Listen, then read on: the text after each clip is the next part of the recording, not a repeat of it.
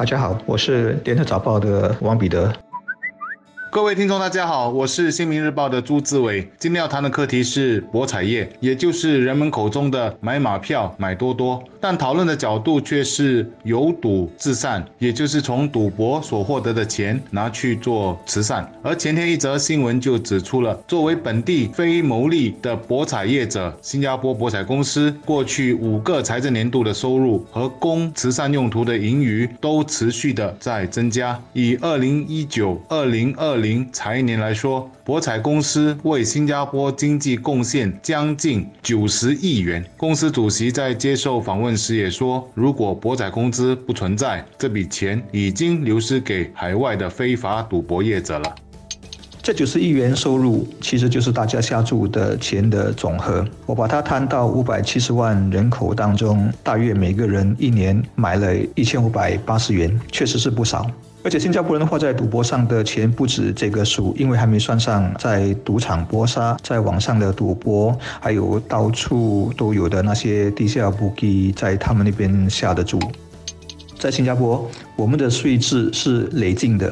一般低收入者都不必缴税，但其实有好一部分不断的在缴税却不自知。我说的当然不是消费税，而是烟草税和赌博税这两个税种。新加坡烟客每抽一根烟，其实都在缴税。缴税和花钱了还伤身体，肯定得不偿失。合法赌博也一样，我们常说十赌九输，所以是一边输钱一边还自愿的缴税。我不知大家读这篇报道有没有注意到一个信息，就是。是博彩公司发出的奖金占他收入的百分之七十。以下注者的角度，这七十八千其实就是赔率，也就是说，你每买一百元只能赢回七十元的彩金，而输掉三十元。你当然可以说当中有人会中大彩啊，的确如此。但如果那少数的幸运儿不是你，你输的就不止三十元了，可能是四十，可能是五十，因为七十八千只是个平均。从数学上来讲，越是赢赢者通吃，输的人就越多。如何管理？如何善用人民从小赌累积成大注的赌本？那就要通过好的管理方式。在这方面，世界各地有经营博彩业的国家，金钱的流向各有各的处理方式。而本地的博彩公司其实是属于非牟利的，营运开销只占收入的三八仙，是世界上营运开销最低的博彩业者之一。扣除掉派发的奖金。和缴交各种税务，就有五八仙能充作慈善用途，来帮助社会上需要帮助的人。这也算是赌徒们所记的一种阴德。但本地的博彩业还是面对很大的竞争，尤其是在网速极为发达的年代，非法赌博网站无所不在，这都是有关当局不时得进行取缔的。和一些经常下注的朋友交谈，他们总会说：“就当买个希望，以小博大。”我只能说，中奖了当然是好事，但必须头脑清醒地告诉自己：如果你把时间轴拉长，比如说买了一世人的彩票，输钱才是大概率的事件，多数人最终都变成以大博小。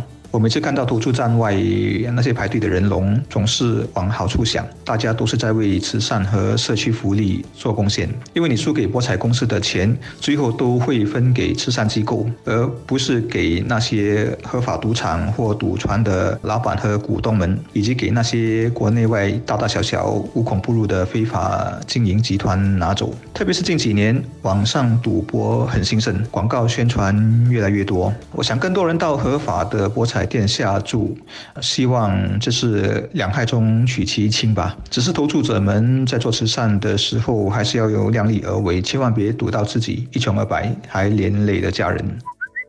博彩业不是一个容易讨论的课题，因为它很容易偏向两个极端。未道之士会认为应该完全杜绝，因为赌博害人，社会上会染上赌博恶习的人不在少数。而另一边的人士则认为，赌不赌的选择应该在于人，我们也应该把选择的权利交给人民。然而，我想关键词还是适当及妥善的管理。你不让它合法的存在，它转到地下怎么办？倒不如合法化及非谋。牟利化，让它有一个造福社会的渠道。另外，我们也应该让投注的管道和方法不要过于方便，这是为了避免人们陷入烂赌。而对于可能出现赌博上瘾的人来说，我们也要做到能及时发现，并让他们尽早治疗。当然，我也在想，五至十年内五 G 时代的到来，从世界观的角度来看，这个博彩行业会不会又有一番变化？它又会如何影响本地的博彩业呢这都是值得探讨的课题。